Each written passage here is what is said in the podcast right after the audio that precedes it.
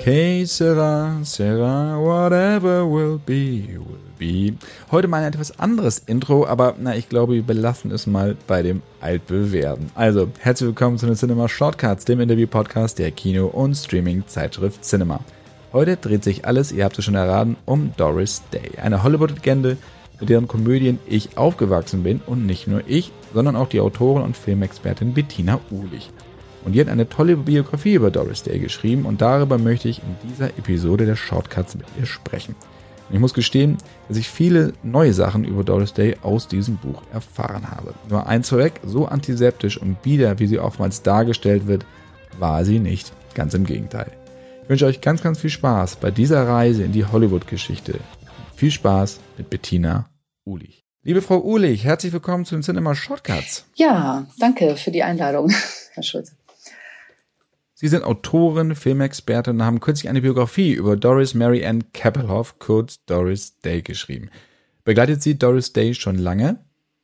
Ja, sehr, sehr lange. Ich bin ja nun auch schon ein bisschen älterer Jahrgang und ähm, zu meiner Zeit, als ich so meine Teenagerzeit verbracht habe oder, oder Kindheit, sagen wir mal so, ähm, gab es eigentlich nur das Fernsehen und noch nicht das Internet und ähm, ja, wenn dann ein Doris Day Spielfilm äh, über die Flimmerkiste flimmerte, dann äh, saß die ganze Familie davor. Und ähm, das waren die Highlights. Ne? Also meine Lieblingsfilme waren damals immer schon ähm, die mit Rock Hudson und Tony Randall und Doris Day. So, die, wenn dieses Trio auftrat, dann äh, war einfach nur gute Laune in der Familie und, und es ging die Sonne auf quasi im Wohnzimmer an verregneten Tagen. Ja, das habe ich so im Vorwort geschrieben. Das K floss aber auch gerade so aus dem Herzen, so das, das floss äh, so aus mir raus. Und äh, da, dem kann ich auch nicht viel hinzufügen. Ähm, ja, gerade mein Vater war dann auch irgendwie immer sehr begeistert von Doris Day und äh, dieser frischen Art. Ja, und ähm, das es war ja quasi auch jugendfrei. Also diese, man nennt sie ja Sex-Comedies ähm, inzwischen, aber das war damals äh, ja alles jugendfrei, wie wir wissen, die 50er, 60er Jahre Filme. Und so konnte man das einfach mit der ganzen Familie gucken. Man hatte ja nur ein Fernsehgerät und ähm, ja, es gab eigentlich noch nicht so viele Freizeitmöglichkeiten wie heute, würde ich mal sagen. Und dann saß man am Sonntagnachmittag, wenn im ZDF oder ARD oder wie auch immer dann mal ein Spielfilm flimmerte, ja, saß man davor und ähm, mich hat das einfach immer total begeistert. Ähm, der Humor, der erschloss sich einem vielleicht auch erst ein bisschen später, so im Einzelnen. Aber mich hat das dann auch dazu veranlasst, mal ein bisschen mehr über Doris Day zusammenzutragen und ähm, weitere Filme zu schauen.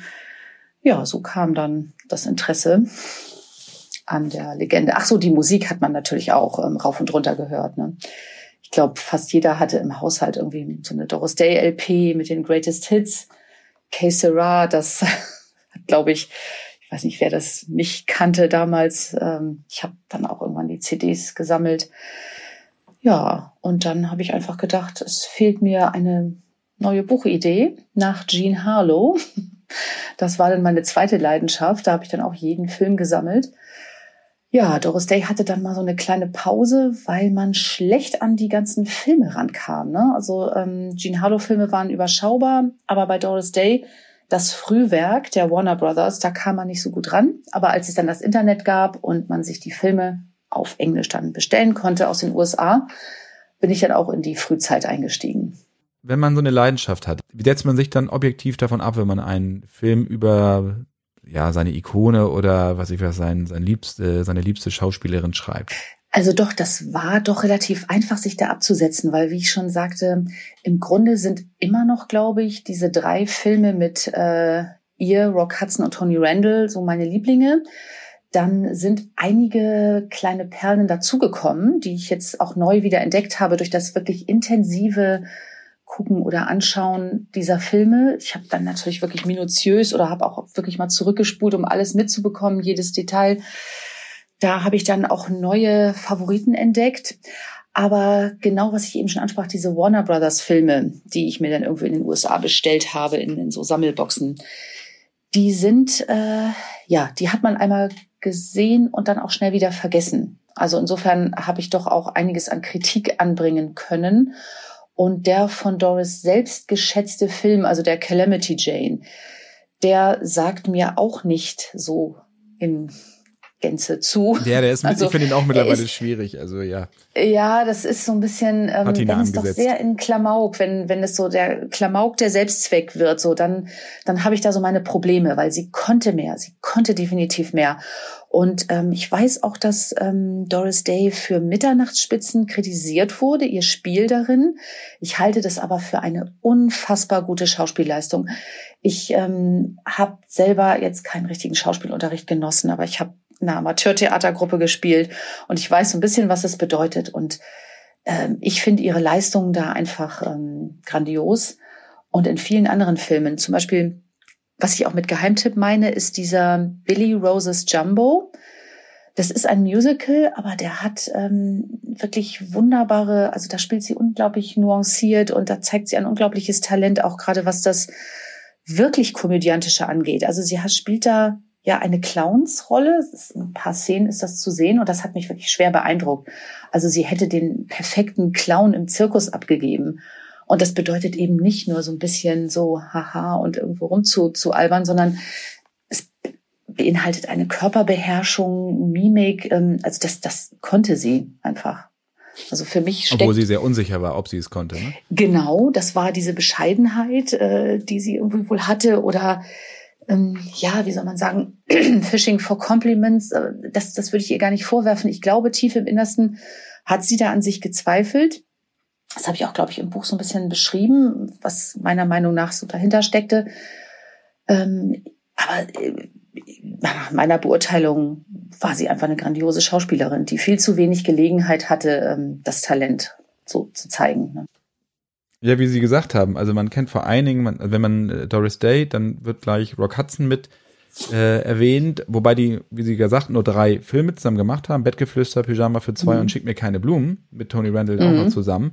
Ähm, aber das hat sich so festgebrannt durch die ganzen Wiederholungen natürlich mhm, genau. in, in der ARD ja, das ZDF. ist richtig. Mhm. Ähm, aber sie hat ja auch Dramen gemacht. Sie hat äh, Western gemacht, haben sie gesagt, mit mhm. Jay, Jane, ähm, aber auch natürlich Alfred Hitchcock, der Mann, der zu viel wusste. Mhm. Eine ganz schöne Bandbreite. Dennoch hat sie sich später dann ja auch zum Beispiel vom Thriller-Genre verabschiedet und eigentlich dann auch immer nur dasselbe gemacht.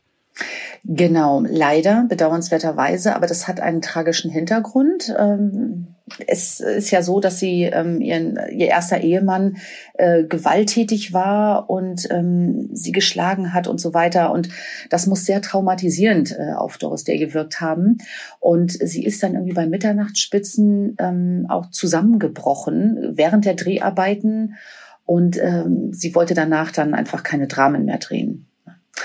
Und das ist auch völlig in Ordnung. Also ich meine, sie hat dann nachher auch noch ein paar schöne Filme gemacht. Ja, nur eben in so richtig Dramen mit großer schauspielerischer Bandbreite konnten wir sie dann bedauerlicherweise nicht mehr erleben. Obwohl das wirklich auch ihre Stärke gewesen wäre, denke ich mal. Ich, Schuld daran war so ein hm. bisschen auch das Method Acting, ne? Lee Strasberg, also quasi in seinen eigenen Gedanken zu wühlen, um ein Gefühl vor die Kamera zu kriegen. Das ist auch ein guter Stichpunkt, genau. Und ich denke mal, sie hat das ähm, vielleicht eher unbewusst. Das ist jetzt aber auch wirklich, das basiert jetzt nicht auf irgendwelchen Fakten, aber ich kann mir vorstellen, ähm, also ich habe jedenfalls das Gefühl, dass sie dieses äh, Method Acting so ein bisschen verinnerlicht hat und ähm, ja auch sehr tief in diese Rolle eingestiegen ist, auch mal wieder mit diesen Angstattacken und dem Zusammenbrechen in Mitternachtsspitzen und dass das einfach zu diesem Zusammenbruch geführt hat. Da kamen ja, oder man nennt es Flashbacks vielleicht in der Psychologie. Also es ist, ist immer wieder hochgekommen bei ihr. So soll es ja gewesen sein. Haben Sie bei Ihrer Recherche für das Buch Dinge herausgefunden, die Ihnen vorab wirklich gänzlich unbekannt waren oder waren es Sachen, die Sie wussten, aber in die Sie tiefer eingetaucht sind? Also eigentlich 90 Prozent der Sachen, die wusste ich nun nicht, weil ich muss ja auch alles ähm, belegen. Also ich habe ja auch ein reichhaltigen ähm, Stichwortkatalog oder äh, hinten drin im Anmerkung. Buch. Ähm, es ist Anmerkungen, ähm, ja, Fußnoten, wie auch immer, genau. Also sagen wir mal so, ähm, ich hatte wirklich nur so ein äh, grobes Wissen über Doris Day. Erst als ich dieses Buch wirklich begonnen habe und dann gemerkt habe, ich kann jetzt nicht einfach irgendwas aufschreiben. Ich muss quasi, naja, einen akademischen Anspruch, das ist schon viel, zu viel gesagt, aber ich habe den Anspruch zumindest gehabt, dass es ähm, über Prüfungen standhält und habe dann natürlich wirklich alles äh, vermerkt. Also das wusste ich alles noch nicht. Das habe ich mir speziell dann die Stellen dann rausgesucht aus der Literatur und so weiter und dann mit eigenen Gedanken durchzogen quasi. Aber das war mir nicht so bekannt. Und das ist auch, glaube ich, ähm, es wird auch in Dokumentationen über Doris Day oder in so Sachen, die in Zeitschriften ähm, erscheinen, nicht so sehr, das findet da nicht so Beachtung. Ne? deswegen wollte ich das im Buch eigentlich auch nochmal ähm, wirklich erwähnen, dass man so ein bisschen tiefer in Doris Day einsteigt und sie nicht nur so als diese fröhliche äh, Persönlichkeit. Sie hat ja nach außen hin diesen, strahlt sie diesen Sonnenschein aus und immer fröhliches Lächeln. Das war auch schon sehr ähm, fürs Image, würde ich mal sagen, ne? weil ihr Mann Marty Melcher natürlich auch immer sehr bedacht darauf war, dass sich der Name und die Marke Doris Day gut verkaufen lassen. Ja, also und so kommt es dann dazu, dass wir eigentlich immer nur so den Sonnenschein sehen und dann ein bisschen erstmal tiefer einsteigen müssen, um zu erfahren, was, was wirklich hinter der Persönlichkeit Doris Day steckte. Ne? Dass da auch doch eine sehr gequälte, ähm, gequält ist jetzt vielleicht auch ein zu harter Ausdruck, aber dass sie doch so ihre Probleme hatte und öfter auch gesundheitliche Probleme durch diesen Stress und dieses, diesen Zwiespalt, Schauspiel, wirkliches Leben, ähm, sich da auftat, ne, dieser Zwiespalt, ja. Wobei das, was sie vor der Kamera verkörpert hat, also wie Sie sagten, so diese Vorzeige, mhm ähm, Hausfrau, Ideal des, des amerikanischen Bürgertums, mhm. diesem Ideal wollte oder strebte sie ja auch nach im Privaten. Ähm, da kommen wir später vielleicht noch, noch mal drauf. Mhm. Ja, ähm, ja, ich würde ganz gerne. Mhm. Ja, Entschuldigung. Nein, das hat sie angestrebt, hat sie immer wieder gesagt, aber das hat sich ja überhaupt nicht bewahrheitet. Ne? Also das, äh, die erste Ehe war ja nun gerade, ne? also Kind war da, sie war nachher alleinerziehende Mutter, musste dann eigenes Geld verdienen. Das war so ihr Traum. Aber ob das jetzt wirklich so ja, ich bin da so ein bisschen misstrauisch. Ne? Man sagt das, man möchte eine glückliche Familie, aber ich denke mal, ihre Karriere hat ihr auch sehr viel gegeben. Das ist so mein Eindruck. Aber wir können gleich zum ganz zum anderen Thema übergehen.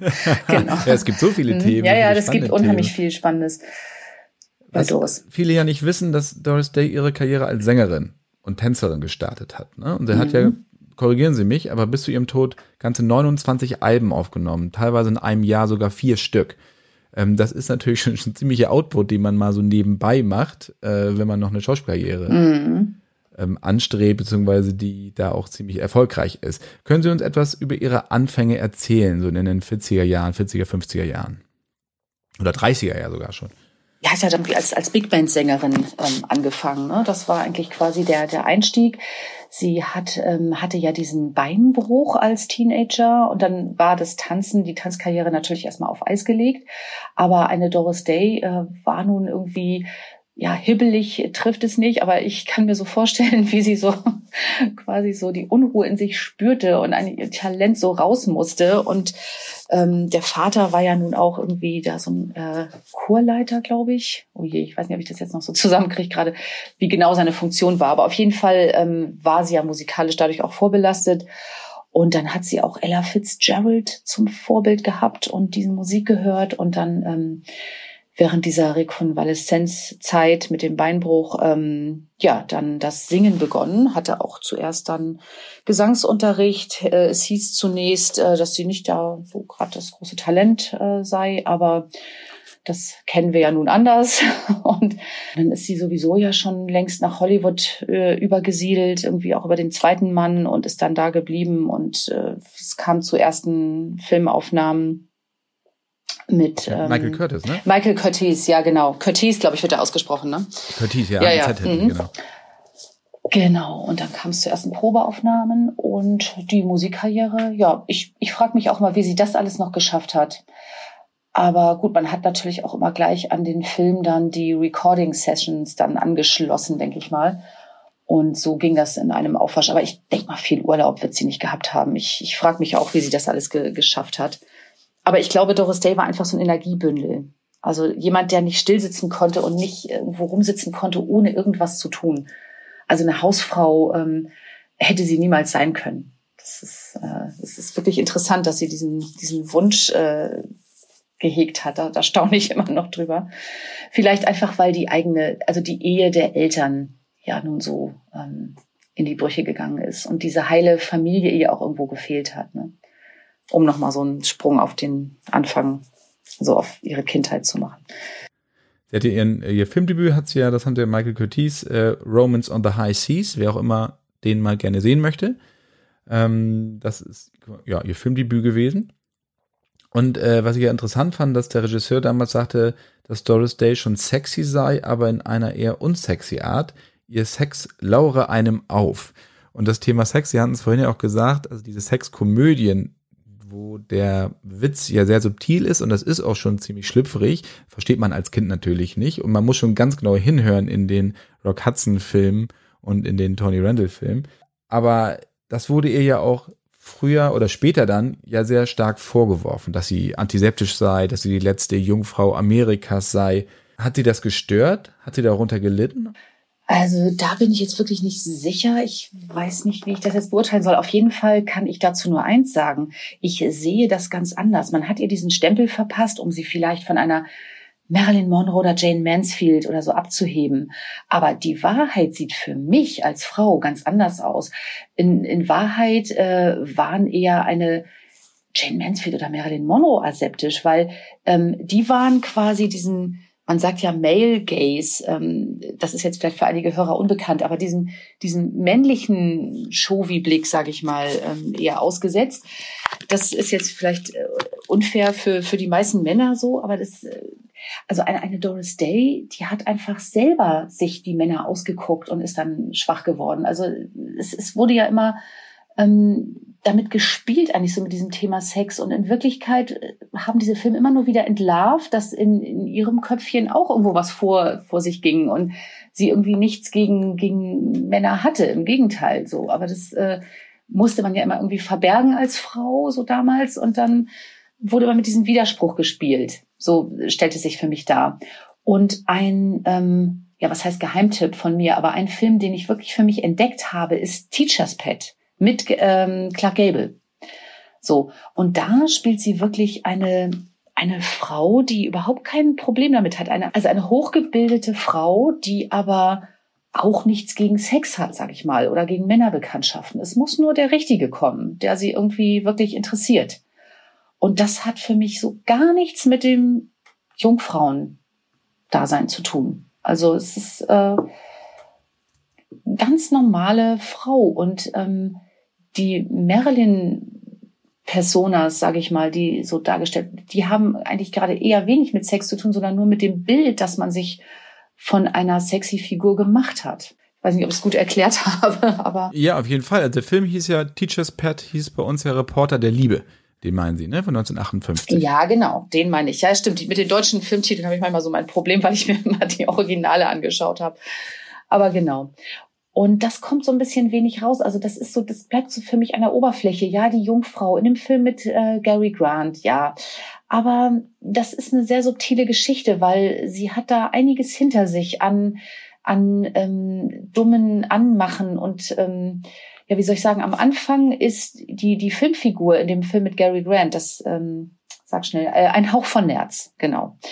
Den meine ich. Da wird gleich am Anfang gezeigt, dass sie eine hochqualifizierte Computerexpertin ist, diese Frau, ihre Filmfigur, und dann im beim Arbeitsamt steht und in der Schlange und dann wird sie dumm angemacht von dem Angestellten vom Arbeitsamt. Er will ihr ihren Scheck für die Arbeitslosenunterstützung erst äh, rausrücken, wenn sie sich mit ihm verabredet. Und dann hat sie das sehr, sehr geschickt gelöst und ähm, ihn irgendwie so glauben lassen, dass das klappen könnte. Erstmal den Scheck an sich genommen und dann äh, ihm die Abfuhr erteilt auf ihre unnachahmliche Doris Day Art, die wir alle lieben. Und ähm, da merkt man erstmal auch so diese ganze Tragik der Frauen damals. Ähm, das muss ich jetzt mal so ein bisschen als Frau und aus heutiger Sicht ähm, sind wir ja alle so ein bisschen äh, interessiert ähm, an dem Thema. Ne? Wir sind ja alle hier woke und so weiter ähm, das ist doch sehr erschütternd gewesen. Es hat überhaupt nichts mit Jungfrauen tun. Also sie musste sich einfach irgendwo retten. Und sie hat auch deswegen, glaube ich, in dem Film einfach nur keine Arbeit gehabt. Sie war hochqualifiziert, hat aber aufgrund dieser sexuellen Belästigung, die ihr widerfahren sein muss, ähm, das kann der Zuschauer wirklich diesen Szenen entnehmen, ähm, ja, die sind ihr widerfahren und aufgrund dessen ähm, ja, ist sie vielleicht etwas verhalten und möchte doch erstmal gucken, äh, abwarten, bis ihr der Richtige begegnet, dem sie trauen kann oder vertrauen kann. So, das ist in dem Film jetzt Gary Grant, den lässt sie erstmal so ein bisschen zappeln.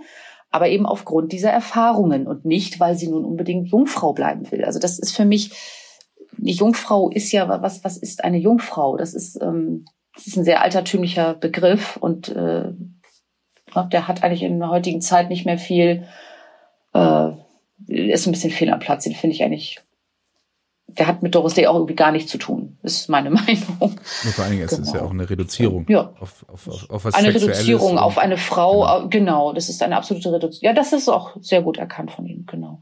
Manchmal, manchmal habe ich einen lichten Moment. Unserem, ja, nicht nur manchmal, nein, also ich habe es jetzt vielleicht sehr umständlich beschrieben, aber der Begriff, äh, der interessiert mich auch gar nicht besonders. Und den finde ich auch absolut, äh, würde ich gar nicht in Zusammenhang bringen dieser Spruch ist ganz lustig, der soll ja irgendwie äh, auch einfach nur an von dem Oscar Levant oder Levant oder ne?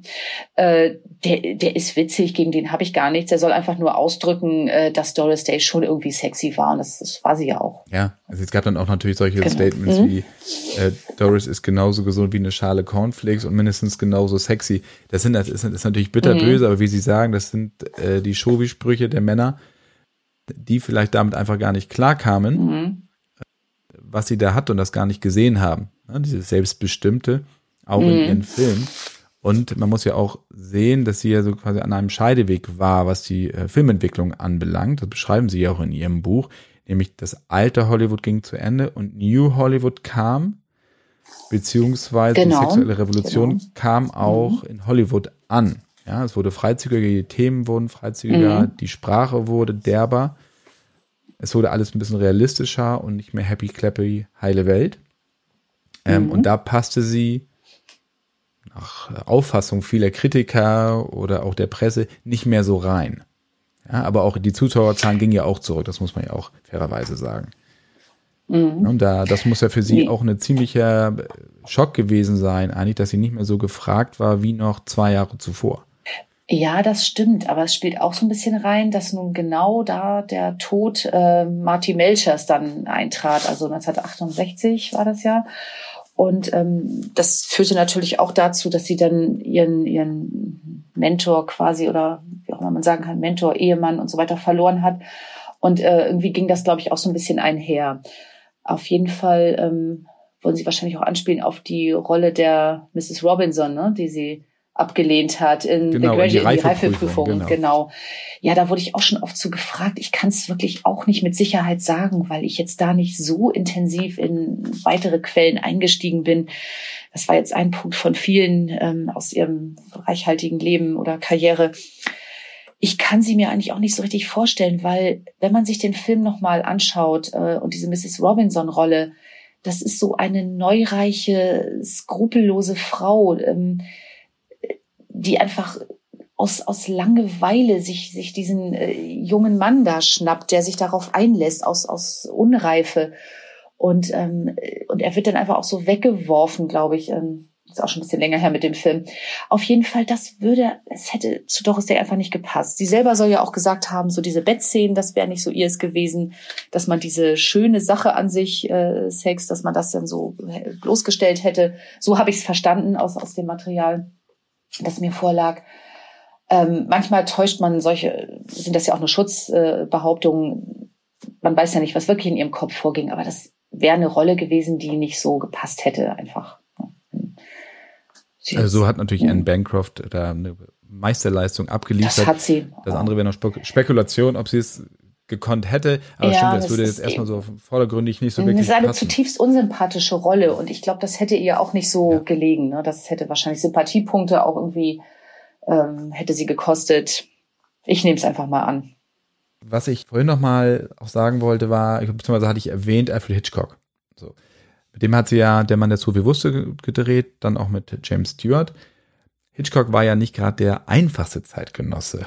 So, er hat seine Darstellerinnen, bis auf Grace Kelly, die er ja vergöttert hat, die anderen hat er ja ziemlich malträtiert.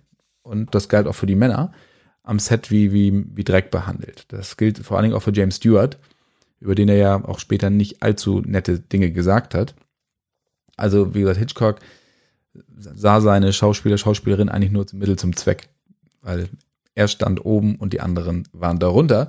Auf der anderen Seite sind natürlich gute Sachen dabei rumgekommen, aber ich glaube, für die, für die, für die, für den Cast oder für die Crew war das jetzt nicht wirklich einfach. Sie wurde von ihm nicht malträtiert, sie wurde wie alle anderen erstmal ignoriert, so wie ich das mhm. ihr Buch entnommen habe. Ja, genau, das kann man so sagen. Ja, so wie ich es verstanden habe, ähm, hat sie sich da schon Sorgen gemacht. Ähm, das war wohl auch so ihre Art. Ähm, sie brauchte wohl auch immer so ein bisschen die Bestätigung, ist das jetzt alles in Ordnung, was ich so mache? Ähm, die hat er wohl auch nicht gegeben. Die hat er den Darstellern beiden nicht gegeben. Hat, ich so wie ich Hitchcock einschätze jetzt oder in, in dem Film, der Mann, der zu viel wusste, hat er äh, die Schauspieler einfach machen lassen. Und das war aber so seine Art und das war dann okay. Also weil er auch sagte, ich, ich weiß ja, dass mhm. sie es können. Deswegen muss ich es ihnen ja nicht sagen. Ja, genau. Er hat wahrscheinlich auch noch Sonst mit den Schultern gezuckt. Äh, macht mal, genau, macht mal und hat sich da komplett zurückgehalten. Und ich meine, das Ergebnis äh, ist ja ein wunderbares. Ne? Ich finde auch ihre Leistung in dem Film wirklich ganz grandios. Also diese Szene, wo ähm, er, sie quasi vom Ehemann betäubt wird, die sehe ich vielleicht auch so ein bisschen aus. Also ich bin jetzt keine Feministin so in dem Sinne, aber ähm, es ist äh, in der heutigen Zeit sehr fragwürdig. Warum soll eine Frau nicht genauso den Schmerz aushalten wie, wie ein Mann? Ähm, er sediert ja quasi seine Frau, also James Stewart als Arzt ähm, in dem Film, doch, sediert er Doris Day als seine Ehefrau weil äh, er schon mehr Wissen hat. Er weiß, dass der Sohn gerade gekidnappt wurde quasi und äh, das hat sie aber so authentisch, so wunderbar gespielt. Also ja, grandios. Also ich, ich finde, da ist was Gutes bei rausgekommen es ist schon fast egal, ähm, wie Hitchcock das erreicht hat. Auf jeden Fall hat es funktioniert. Gibt ja doch schöne Anekdoten so vom Set, weil sie, die haben ja unter anderem auch in Marokko gedreht. Und Doris Day war ja sehr, also hatte sehr klare Vorstellungen, auch was Sauberkeit und dergleichen anbelangt. Ähm, das war in Marokko jetzt nicht so der Fall, weil da wurde Couscous mit Händen gegessen. Jimmy Stewart hat das nicht wirklich interessiert. Sie fand das ganz schlimm und sie haben mir noch geschrieben, musste ich sehr lachen, dass äh, Herr Hitchcock sich dann noch gerne aus England essen hat einfliegen lassen. Ach stimmt, ja, das hatte ich gerade ganz, ja, das, ähm, ja, das muss sehr lustig werden. Stimmt, also das zieht sich auch, das, ja, ich habe das, glaube ich, ein bisschen aufgegriffen, so als roten Faden im Buch. Äh, da ist natürlich dieses Sauberfrau-Image, äh, okay, da passt das natürlich wieder, weil ich glaube, da hatte sie wirklich so den Hang zur Sauberkeit. Deswegen vielleicht auch der Hausfrauenwunsch und mh, mm, ja, ähm, es, das hat natürlich so was Spießiges so für uns heute, aber es war wahrscheinlich einfach so eine Marotte. Und ähm, ja gut, aber es, es mag nun mal nicht jeder das Essen in Marokko vielleicht. Es war einfach vielleicht ein Kulturschock für sie, denke ich mal. Und ähm, ja, was, was aber vielleicht noch interessanter ist, äh, zu der Zeit hat sie vielleicht so ein bisschen das Leid der Tiere zum ersten Mal so wahrgenommen sie soll ja da wirklich alles in Bewegung gesetzt haben und wirklich damit gedroht haben, also ich mache hier nicht weiter, wenn hier nicht was für die armen Tiere getan wird. Und ähm, die waren wohl alle ausgemergelt ähm, und da hat sie erstmal dafür gesorgt, dass, dass die Tiere, dass es denen gut geht. Und das war und damals an der Filmproduktion mhm. hat es auch noch keinen interessiert. Genau, das, das natürlich. Die wollten einfach äh, gucken, Drehtage sparen. Ne? So ein Filmset, äh, so ein Drehtag kostet Tausende. Aber da hat sie alles angehalten und äh, ja, dem Wunsch wurde wohl entsprochen. Und das war, glaube ich, schon mal so das erste, die erste Begegnung mit dem, mit dem Tierschutz, sie, den sie dann später ja, fortgeführt hat, wie wir alle wissen. Ja, das ist die Frage. Ich wusste zum Beispiel nicht, dass sie so ähm, also eine sehr, sehr engagierte Tierschützerin war mit einer Stiftung und äh, das hat sie auch länger betrieben als die Schauspielerei, wenn man sich das rückblickend mal betrachtet, nämlich bis zu ihrem Tod. Äh, das stimmt. Ach so, ja, genau. Ich bin da jetzt gar nicht so drauf eingegangen, weil ich muss gestehen, das war auch nicht das, was mich an Doris Day jetzt so fasziniert hat, weil bei mir fing, ging das ja eher über Film und Musik. Also ich habe ihre spätere Karriere, man hat sie so verfolgt, aber das war jetzt nicht mein Interessenschwerpunkt. Und dann tut mir das auch leid natürlich für die Leser und Leserinnen, die jetzt mehr über das späte Leben erfahren, spätere Leben von Doris Day erfahren wollten. Das habe ich dann meinem ähm, guten Freund äh, Marco Otto dann überlassen. Der hat das äh, kapitelfreundlicherweise geschrieben. Ähm, das äh, ist dann ein bisschen kürzer zusammengefasst, weil mich, wie gesagt, mehr die Filmkarriere interessiert hat. Aber ja, ich denke mal, das ist den, ähm, den Menschen eher bekannt, weil Doris ja sehr lange noch gelebt hat. Und das kamen ja immer wieder Berichte auch über die Animal Foundation. Das ließ sich alles in der heutigen Zeit weiter verfolgen. Und deswegen habe ich den Schwerpunkt eben mehr auf das Unbekannte, die, die Zeit 30er bis ähm, ja, Ende der 60er Jahre dann, dann gelegt. Wie würden Sie die Beziehung zu Rock Hudson beschreiben? Ja, das soll eine sehr, sehr freundschaftliche Beziehung gewesen sein. Also die beiden müssen sich auf Anhieb gut verstanden haben. Ja, auf Anhieb nicht. Ich glaube, da war ein, ein erstes Fremdeln, gab es da vielleicht. Aber als es dann losging mit den Dreharbeiten, da ähm, waren die, glaube ich, auf einer Wellenlinie. Die haben wahrscheinlich ohne Ende gekichert. Äh, da musste wahrscheinlich ständig pausiert werden, weil es Lachanfälle gab. Ähm, sind ja auch unglaublich strahlend beide. Ne? Wenn die beiden lächeln, dann geht da die Sonne auf auf der Leinwand und alleine diese Chemie zwischen den beiden, das hat einfach funktioniert. Ne? Die haben sich angeguckt und konnten die Gedanken lesen, so, so kommt es einem vor. Und ähm, ja, das war eine lebenslange Freundschaft. Also Doris Day hat ja nachher auch Rock Hudson an ihre Fernsehsendung eingeladen und ähm, da konnte man schon sehen, wie sehr er von, wie sehr er von, von AIDS gezeichnet war. Und sie hat zu ihm gehalten, sie hat auch da nicht den Kontakt gescheut oder ist davon irgendwie, hat sich davon erschrecken lassen. Sie hat immer zu ihm gestanden, sie hat ihn auch nicht irgendwie verleumdet oder irgendwas über seine ähm, sexuelle Orientierung jetzt durchblicken lassen. Das war ihr völlig unwichtig. Insofern ganz grandios auch ihr Verhalten ihm gegenüber. Also dieses Loyale, diese Freundschaft. Ja, das muss eine ganz tolle freundschaftliche Beziehung gewesen sein. Sie musste, Sie hatten es angesprochen, sie musste nach dem Tod ihres zweiten Mannes, 68, der hat ihr ja äh, ziemlich viele Schulden hinterlassen und auch Knebelverträge hinterlassen, weil er ohne ihr Wissen sie ans Fernsehen verkauft hat, ähm, was damals ja mit einem Albtraum gleichkam für eine Kinoschauspielerin, für einen Kinoschauspieler, weil das hatte ich auch schon in früheren Episoden mit anderen Gästen besprochen. Fernsehen galt damals immer als Stiefkind Hollywoods ähm, und ja, das macht man halt so, aber Kino ist natürlich das Maß aller Dinge. Das hat sich heute ein bisschen gewandelt, weil die Qualität der Fernsehproduktion ja auch viel höher geworden ist als damals. Aber sie musste dann die Doris Day Show machen. Äh, und sie hat es auch alles durchgezogen, professionell durchgezogen. Haben Sie da so ein bisschen was herausfinden können, was das für Sie bedeutet hat eigentlich, ins Fernsehen zu gehen? Diesen Karriereschritt dann äh, zu machen? Ich denke mal, es war einfach für sie eine Pflichterfüllung. Und ähm, es ging auch darum, jetzt diesen Vertrag zu erfüllen, sonst hätte sie natürlich noch viel mehr Probleme am Hals gehabt. Es gab ja schon diese gerichtlichen Auseinandersetzungen. Ähm, es gab da ja auch noch diesen windigen Geschäftspartner, ähm, der sie dann da, äh, der auch den Martin Melcher dann auch irgendwo hintergangen hat. Äh, also ich denke mal, dass sie das einfach wirklich pflichterfüllend getan hat, um wieder an ein bisschen Geld zu kommen, um da ihre Ruhe zu haben. Und irgendwann war das Ganze ja auch abgedreht. Sie konnte, glaube ich, auch noch mal die zweite Show ein bisschen verändern. Äh, ja, so dass das äh, ihr die Show auch so ein bisschen besser, also was heißt, also diese TV-Show ein bisschen besser gefallen hat. Ja, und dann hat sich das Ganze dann auch äh, erledigt und dann ist, hat sie sich ja völlig ins Privatleben und in den Tierschutz zurückgezogen. Also wird ja auch keine weiteren Filme dann mehr gedreht. Und auch teilweise Preiszeremonien oder Übergaben abgesagt, weil sie nicht mehr reisen wollte. Wir haben davon drüber gesprochen, über ihr Image, dass sie auch privat gepflegt hat, äh, was natürlich nicht immer geht, weil man kann so ein Image dann nicht immer auch privat leben. Fällt auch zu Glück. Also sie hat aber auch nicht geschimpft, keine Flüche, immer höflich zu allen Leuten gewesen. Wir hatten gerade gesagt, bei Hitchcock hatte sie gedroht, dass sie nicht mehr weiterdreht. Aber sind solche Ausbrüche oder Wutanfälle auch noch anderweitig bekannt von ihr, dass sie auch richtig kiebig werden konnte? Ja, nach außen hin, also viel habe ich da nicht gefunden, aber ich glaube, sie hat einmal ähm, ich komme jetzt wirklich gerade nicht auf seinen Namen, muss ich echt gestehen, ähm, den äh, Platten, Plattenboss, ähm, den soll sie doch ein bisschen unflätig irgendwie aus dieser Kabine äh, irgendwie. Das habe ich, glaube ich, einmal erwähnt. Ich habe das auch extra irgendwo reingenommen, dieses Zitat ins Buch, um mal zu zeigen, so sehr die Sauberfrau war sie vielleicht gar nicht. Und ähm, auch wenn man sich so so andere, es, es gibt da so eine bekannte ähm, ja, Doku oder wie soll ich Hollywood Outtakes. Das, ich weiß nicht, ob Sie das überhaupt kennen. Das ist, wird sehr selten gezeigt. Das gibt's auch, glaube ich, nur in den USA.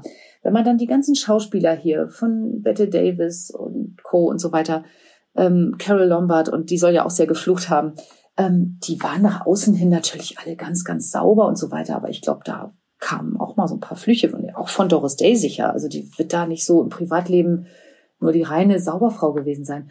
Obwohl, also sie soll ja sehr gesundheitsbewusst gelebt haben. Und das nehme ich ihr auch sofort ab. Ich meine, ihre wunderbare Figur, die hatte sie bestimmt nicht vom Naschen. Ähm, sie hat, war da, glaube ich, ihrer Zeit unglaublich voraus. Sie hat ein gesundes Essprogramm gehabt, äh, Sport gemacht, ähm, trainiert, äh, ohne dass ja, man, sie wollte ja auch einfach weiter, sie musste ja für ihre Rollen tanzen. Ähm, diese Clownereien, äh, die ich erwähnt habe, die, die sind auch nur mit einer guten Körperbeherrschung und als trainierter Mensch auch gut machbar. Ähm, sie hat dann irgendwann ja auch das Rauchen aufgegeben, auch dadurch, dass sie dieser Religion beigetreten ist, dieser Christian Science, die ja doch sehr beliebt und häufig anzutreffen war in, in, in Hollywood, denke ich mal. Und dann äh, wurde auch sehr belächelt, dass sie so einen ähm, Getränkespender quasi, also was weiß ich, was wir heute so als, wo man hier Coca-Cola und, und, und Softgetränke zapfen kann, hatte sie zu Hause statt einer Bar mit alkoholischen Getränken. Ähm, wie wir wissen, ist sie ja nun auch alt geworden, also es gab ihr ja irgendwo recht, dieser gesunde Lebensstil. Da war sie ihrer Zeit vielleicht ein bisschen voraus, aber ja, das, das ist so ein bisschen, vielleicht kommt auch, rührt auch daher so ein bisschen dieses Sauberfrau-Image, ne? weil sie da ähm, vielleicht als Spaßbremse dann, dann galt durch dieses wenig Alkohol trinken. Es gab auch immer so Anekdoten, äh, wenn man eingeladen war bei den Melchers, ja, dann musste man sich den Alkohol hinterher oder, oder vorher genehmigen. Da gab es dann nur die Softgetränke.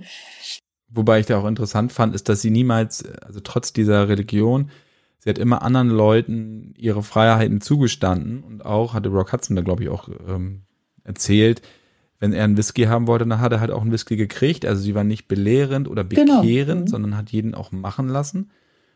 Was sie ja sehr, sehr genau. sympathisch machte. Mhm. Was ich im Vergleich mhm. eigentlich zu heuteren Hollywood-Schauspielern wirklich interessant finde, ist, dass sie ihr Image niemals geändert hat.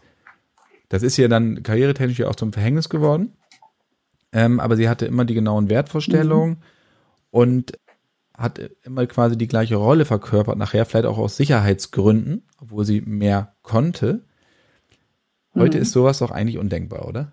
Äh, ja, das kann schon sein. Also, obwohl ich denke mal, ihr letzter Film, ähm, ich weiß gar nicht, Der Mann in Mamis Bett. Ähm, der englische Titel ist eigentlich, den können wir uns auch sparen, weil den versteht kein Mensch. Äh, da ging sie schon in eine bisschen andere Richtung. Da hat sie ja eine moderne, alleinerziehende ähm, Mutter gespielt.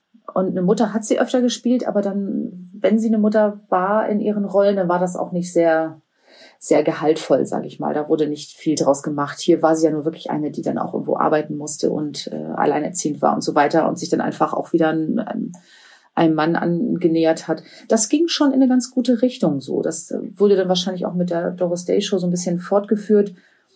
Aber ja, es ist irgendwo undenkbar, aber ich weiß nicht, gibt es nicht auch doch immer noch viele Schauspielerinnen so heutzutage, die, die auch immer wieder die gleichen Rollen, dann weiß ich nicht, eine Jennifer Lopez oder Angelina Jolie. Ich, ich ja, aber die sind ja nicht mehr so wirklich äh, A-Liga. Ich meine, Leute wie Jill Roberts und sowas, die haben natürlich am Anfang, gerade in den 90ern, diese Rom-Com-Geschichte bespielt.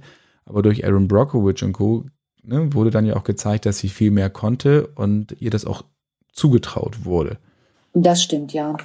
Das ist so ein bisschen das Problem. Ihr Image ähm, ist wirklich so eingefroren auf diese eine Rolle und ja, es ist, wie kommt das? Ja, das ist einfach vielleicht auch der ähm, schlechten Management Marty Melchers geschuldet. Äh, er hat ja wirklich sehr einfach mal aufs Geld geguckt. Und, und Doris hat ihm das wohl auch öfter zum Vorwurf gemacht. Sie hat wohl auch gesagt, ja, es wären keine Flops.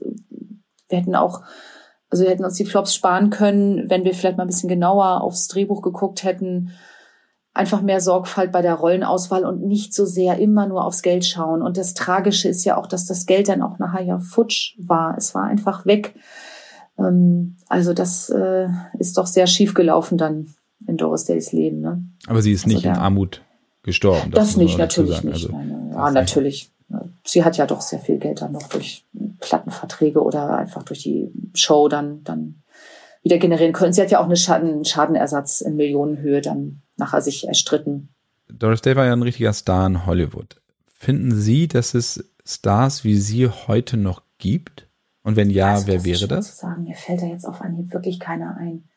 Da sind Sie ja auch als ähm, Redakteur der Cinema und so weiter noch wirklich mehr im Thema quasi, weil ich eben auch immer mal wieder zwischen den Buchprojekten mich da nicht äh, komplett mit der mit der heutigen Zeit da auseinandersetze. Aber ich, ich sehe das, ich sehe das so nicht. Also das war einzigartig. Das ist ja genau wie Frank Sinatra äh, oder ein Sammy Davis Jr., den ich auch spannend finde. Ähm, die konnten alle wirklich unglaublich gut schauspielen. Die waren so diszipliniert, die sind für ihre Arbeit, werden die gestorben. Also die haben wirklich, Freizeit war denen, diesen Menschen nicht wichtig. Die, die lebten einfach dieses, ähm, die haben diesen, ja, wie soll ich sagen, äh, ihre Filmcharaktere da gelebt einfach. Die, denen war Freizeit, Urlaub äh, irgendwie unwichtig, auch das Geld vielleicht nicht so sehr.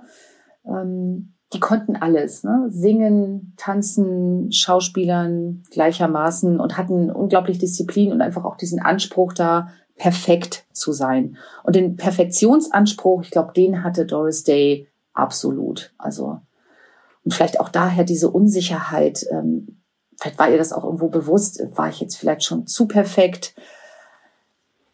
Kann ich jetzt nur mutmaßen, aber ja, das ist das ist so mein Eindruck weil Sie kurz äh, angesprochen hatten, ähm, dass ich da vielleicht ein bisschen näher dran bin, also das Aktuelle, weil aus meiner Sicht ist es so, dass, dass das, der Begriff Star wird halt natürlich auch so inflationär gebraucht. Also er wird heute anders gebraucht als damals, weil damals war ein Star ja ein Schauspieler, eine Schauspielerin, die die Leute nur mit ihrem Namen in die Kinos gezogen hat. Das heißt, wenn der Name Doris Day da stand, dann sind die Leute reingetigert. Heute Heute ist schon jemand, der ins Dschungelcamp geht, sag ich mal, ein Star gut, irgendwo vielleicht so ein Star dritter, vierter Garnitur, wie auch immer, aber man sagt ja die Stars des Dschungel, wie zum Beispiel jetzt nochmal, um nur eins zu nennen. Ähm, aber damals kon hatte man noch wirklich etwas zu können. Man musste wirklich etwas vorweisen, so. Und das ging natürlich wirklich, die Frisur saß bombenfest wie mit drei Wettertaft ist das äh, Zahnpasta lächeln musste sitzen. Also da gab es auch wirklich, äh, die, die, die Makel durften irgendwo nicht äh, so zutage treten. Ähm, ja, seit den quasi 30er Jahren, wo das auch mit MGM und den wirklich Glanzstars und so weiter anfing mit dem Aufkommen der, der Studiozeit, bis, ja, quasi, man sagt ja auch immer so, die Glanzzeit Hollywoods ging nur so bis 1965 oder sagen, noch nicht mal, ja, 68 war es auch schon fast vorbei mit dem alten Hollywood oder war es schon. Ähm, da hatte man Perfektion wirklich zu bieten. Da bekamen die Leute quasi noch richtig etwas für ihr Geld. So. Keine Skandale oder jemand, der durch Skandale auffiel, der drohte auch irgendwo unterzugehen ein, ein damals in der Stummfilmzeit Fatty Arbuckle.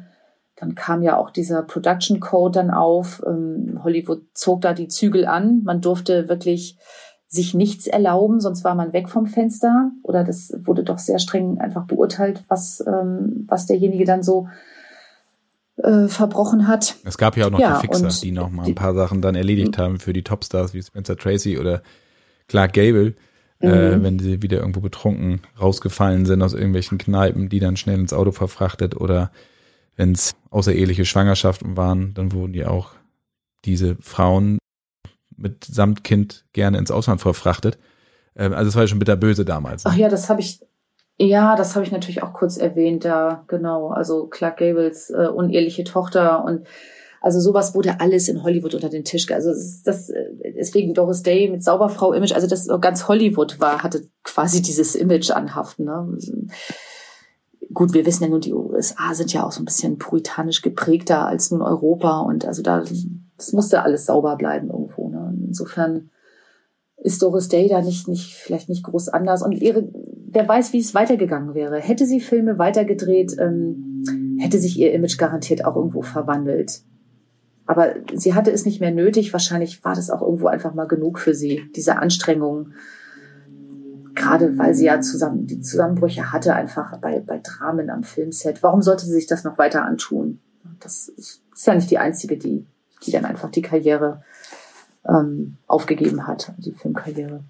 Was ist Ihr Lieblingsfilm mit Doris Day und warum? Ja, das wurde ich auch wirklich oft gefragt und das ist, äh, es schwankt dann auch so ein bisschen ja, also ich kann vielleicht sagen Pillow Talk, aber ich finde auch den, Teacher's Pet, okay, der Film hat vielleicht Schwächen, aber ihre Rolle darin, das ist so ein bisschen, würde ich so als meine Lieblingsrolle vielleicht bezeichnen. Aber ja, sonst bleiben wir bei Pillow Talk dann. Bettgeflüster. Und welcher ja, ist der genau. beste Film für mhm. Menschen, die mit Doris Day bislang noch nicht, noch nicht so in Berührung gekommen sind?